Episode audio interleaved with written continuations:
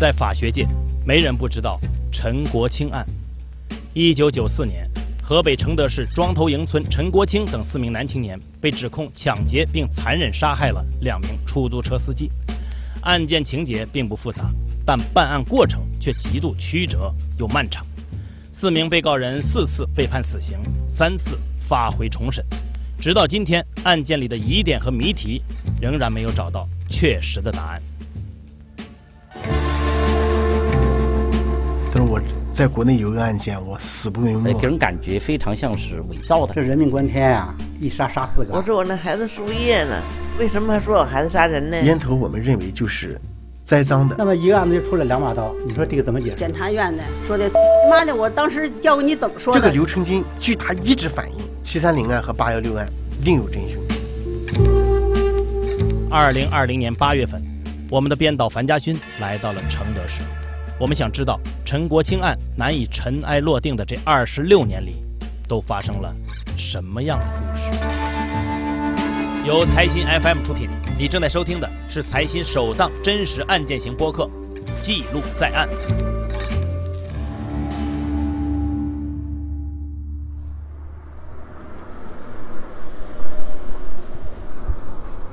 二零二零年的八月三十一号，我来到了承德的庄头营村。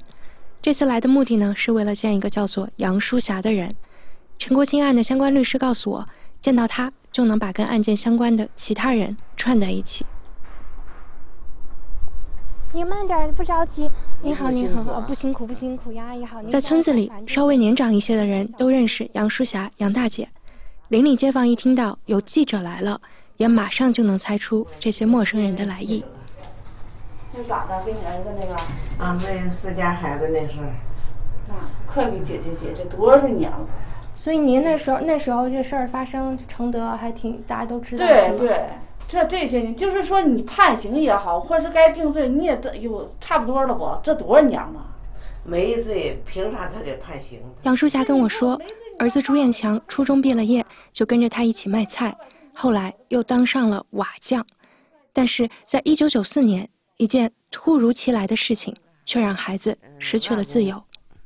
学的瓦工，跟人家学，反正还也没怎么出图呢，就给抓走了。可能在这里头呢。在杨淑霞简易的单人床底下，他翻出了一个破旧的白色塑料袋子，袋子里面呢有用亚平的烟盒当做信纸的家书。钱收到，这是朱彦强写的字儿。给拿钱，他写。有儿子朱彦强十八岁时拍的肖像照。朱彦强的照片我看，嗯，确实很白净，挺白的，比我眼睛大。他他他眼睛像他爸爸。在这些年代久远的文件中，有一本非常厚的浅蓝色的册子，尤其引起了我的注意。册子的封面上写着“陈国清案全部资料”。在这个案子中，杨淑霞的儿子朱彦强是四名被告人之一。我翻开册子后，在里面看到了警察的侦查讯问笔录、庭审记录，还有好几份判决书。二审、二审、二审裁定书是吧？嗯。而这些记录的源头还要追溯到一九九四年夏天，在承德发生的两起命案。双桥公安分局的侦查资料显示，在一九九四年的七月三十号和八月十六号的晚上，两名男性出租车司机被残忍杀害。其中一名被害者身上被刺了二十多刀，另外一名不仅被刺多刀，脖子上还有一条长达十五厘米的淤痕。由于两起案件的情形非常恶劣，当地公安呢把他们称作“七三零八幺六特大劫车杀人案”。两起命案发生之后，承德市公安局要求双桥分局不惜一切代价全力侦破，同时当地公安还组成了八人专案组，对案发附近的地点进行过筛式的排查。但是在接下来的三个月里，调查并没有取得实质性的进展。直到一九九四年的十月末，警方称他们发现了一条重大线索。我拿到的一份由承德双桥公安分局刑警一大队记录的破案报告里，这样写道：一九九四年十月三十一号，大石庙派出所提供了庄头营村村民陈国清有抢劫作案的重大嫌疑线索，并且陈国清的居住地距离八幺六案案发现场不远，专案组成员一致认为该人很有可能参与此案。资料显示，陈国清呢是庄头营村的一个普通村民。一九九四年，他二十五岁，在镇上的锅炉厂做工。当时他和妻子有一个一岁的儿子。我想知道是什么把陈国清和劫车杀人案联系在一起的？大石庙派出所提供的线索又是什么？代理过这个案子的吕宝祥律师曾经在一档调查栏目中这样解释。陈国清啊，他和小卖店的一个售货员，可能是打闹有点出格了。售货员朝他要钱，他情绪不好。我在承德的成天律师事务所见到了陈国清的一审代理律师张连山，他跟我回忆，当时警察之所以怀疑陈国清，就是因为在小卖店打闹后，陈国清变得有些抑郁。就当时就是说认为他情绪不高啊，就像这报纸上宣传的吧，说有时候还什么偷偷哭泣是怎么着？我找到了当年《承德日报》发表的报道，文章的名字呢叫做《斩断伸向出租车的黑手》。报道里具体的措辞是：警方通过秘密工作得到了陈国清近日情绪反常、郁闷不乐，而且经常在无人处。偷偷哭泣的重要情况。由此，大石庙派出所在十月三十一号当晚七点就传唤了陈国清，并在三天后对陈国清进行了收容审查。陈国清的落网是七三零八幺六案的一个巨大突破口。破案报告中这样记载。专案组成员的深挖细追，迫使陈国清很快就交代了八幺六案的犯罪事实。同时，他还供出了十多个犯罪同伙，其中就包括同村的何国强。一九九四年十一月十八号，二十二岁的何国强被庄头营村一个半小时车程外的平泉县公安局收容审查。破案报告里这样写道：收容当天，专案组成员就对何国强进行了询问。何国强否认和陈国清共同作案的犯罪事实，避重就轻，态度极不老实。不过，在这个时候，承德警方已经掌握了一个极为重要的证据。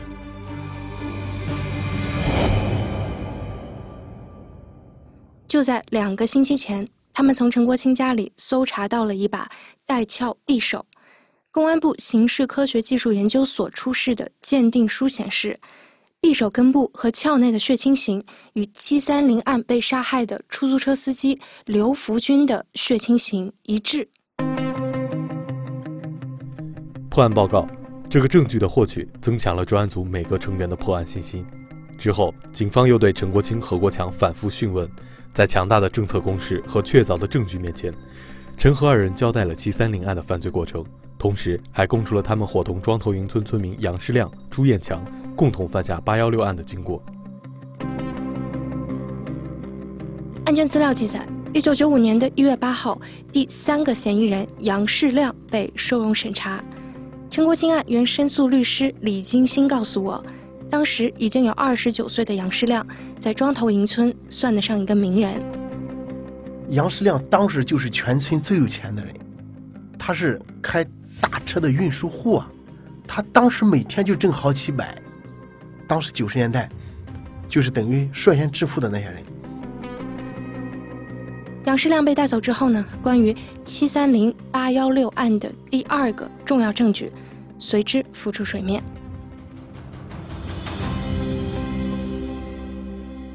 侦查资料记录，一九九五年的三月十四号。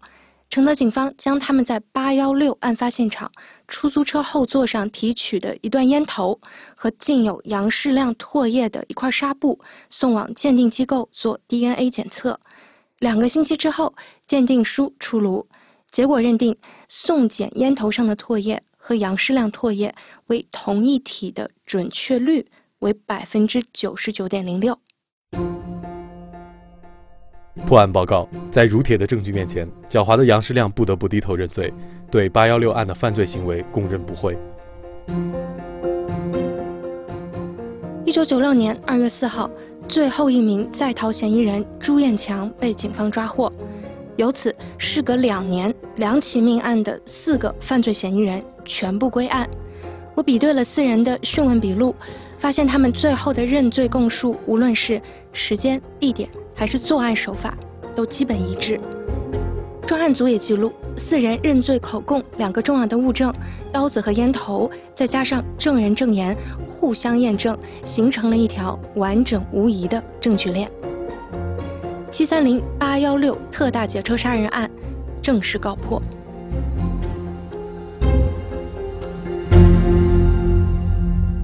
那么，案发当天到底发生了什么？陈国清、何国强、杨世亮、朱彦强是如何杀死两名出租车司机的？让我们一起回到承德警方还原的二十七年前。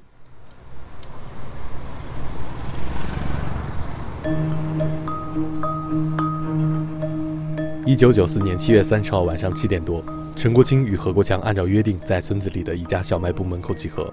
他们在前一天商量好了今日同行的目的，去市里劫一辆出租车，抢点钱花。陈和二人来到了市中心的裕华路市场，四瓶啤酒、几盘饺子下肚之后，两人决定下手。晚上九点多，陈国清、何国强溜达到了承德附属医院附近。不久后，一辆尾号为零八五八六的红色夏利牌出租车经过。陈和二人决定招手拦车。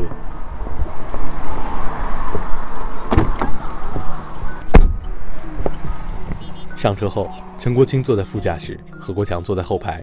当出租车开到四周多为居民区的山神庙沟公路上时，二人跟司机说到地方了。车停下之后，何国强用事先准备好的绳子从后面勒住出租车司机刘福军的脖子，同时，陈国清拿出了一把刀。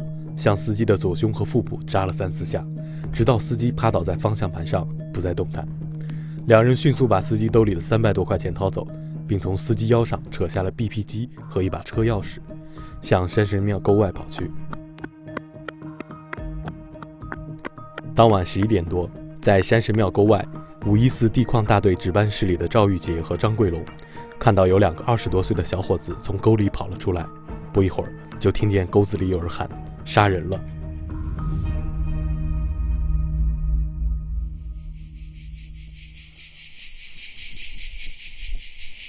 两个星期后的一个晚上，何国强和他的小学同学朱彦强，还有村子里的杨世亮一起到陈国清家喝酒。陈国清又提出最近缺钱花，出租车司机挺挣钱，不如借个出租车半路抢钱。四人商讨后决定，第二天各自带一把刀，在村口的霍家小卖部集合。一九九四年的八月十六号，四人乘坐公交车来到了承德市中心的承德剧院。他们在长虹录像厅里连看了两场香港警匪主题电影。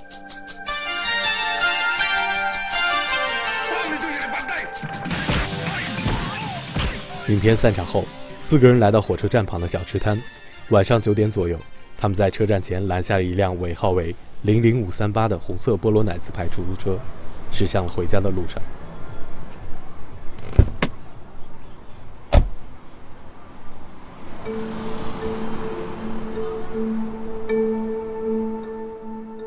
几分钟后，当出租车行驶到城下公路的钓鱼台处时，何国强以撒尿为由让司机张明停车。坐在副驾驶的陈国清开始向司机勒索钱财。无果后，四人拿出刀子胡乱扎了张明数十刀。此时，司机已经失去了反抗力，陈国清就把他搬到了副驾驶的座位上。唯一会开车的杨世亮从后座挪到了驾驶座上，将出租车重新启动，向大石庙镇的方向开去。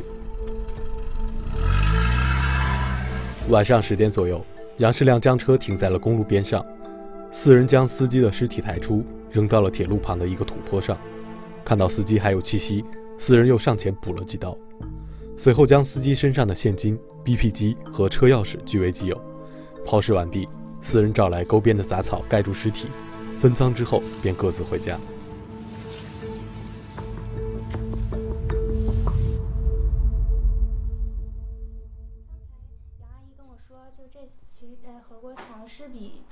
大一点是吧？年龄上。嗯，小，他们朱艳强比我们那个大十。案发二十六年后，在杨淑霞的家里，我还见到了另外一名被告人何国强的妈妈傅玉茹。对于警方还原的案发当天，他们完全不认同，激动地跟我说：“孩子是被冤枉的。”你不不公正，对老百姓这个命就不这么珍惜。行，阿姨，你先先别激动，别激动啊，别激动。嗯，我吃完药在我妹子她那儿，我寻思往这冤呢二十六年，我在在微博上我天天发发视频，我说的。杨淑霞和傅玉茹都跟我回忆，一九九四年孩子被警方带走后，就一直没见过面，直到一九九六年承德中院一审开庭审理，他们才有机会在旁听席看到已经成为被告人的儿子。而在这场庭审上，意外的事情发生了。这四个曾经多次认罪的年轻人，纷纷当庭翻供。你还记得孩子在第一次开庭的时候有说过什么吗？在庭上，我们孩子说的：“我没杀人，旁人杀没杀我不知道。”他就这么说的。法院王小法是庭长，朱艳强不老实，给他记一过。咱们一孩子在法庭上自己都陈述了，我做人要做清白的，我们没作案。那个我有证人，就是那个检察院的说的，妈的，我当时教给你怎么说的，你这会儿你就反供了。陈国清的一审代理律师张连山告诉我，当四名被告人集体翻供的时候，他并不意外。当时您知道吗？开庭之前您知道他们要在庭上翻供吗？哦，那肯定不知道。惊讶吗？我们就认为从这个，就是公安机关取得这些证据，还有我们会见当事人，然后他们据他们说这个案件的情况，我们就认为这案子是事实不清，证据不足。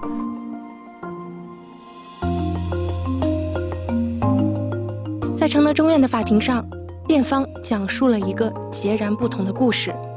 一九九四年七月三十号和八月十六号。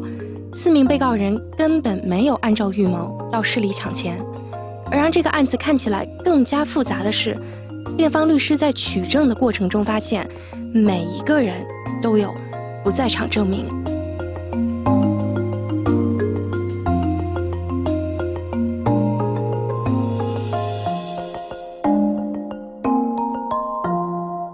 下集预告：因为现在本案提起两把刀啊。一把是九四年七月三十一号送检的，还有一个十一月二号从陈冠英他家提取的。那到底送检的是哪把刀？确实，本案就是很神奇的地方。他那个出租车所有的每个部位都拍了照片了，恰恰在后座上没有拍照片。那个烟头在哪呀？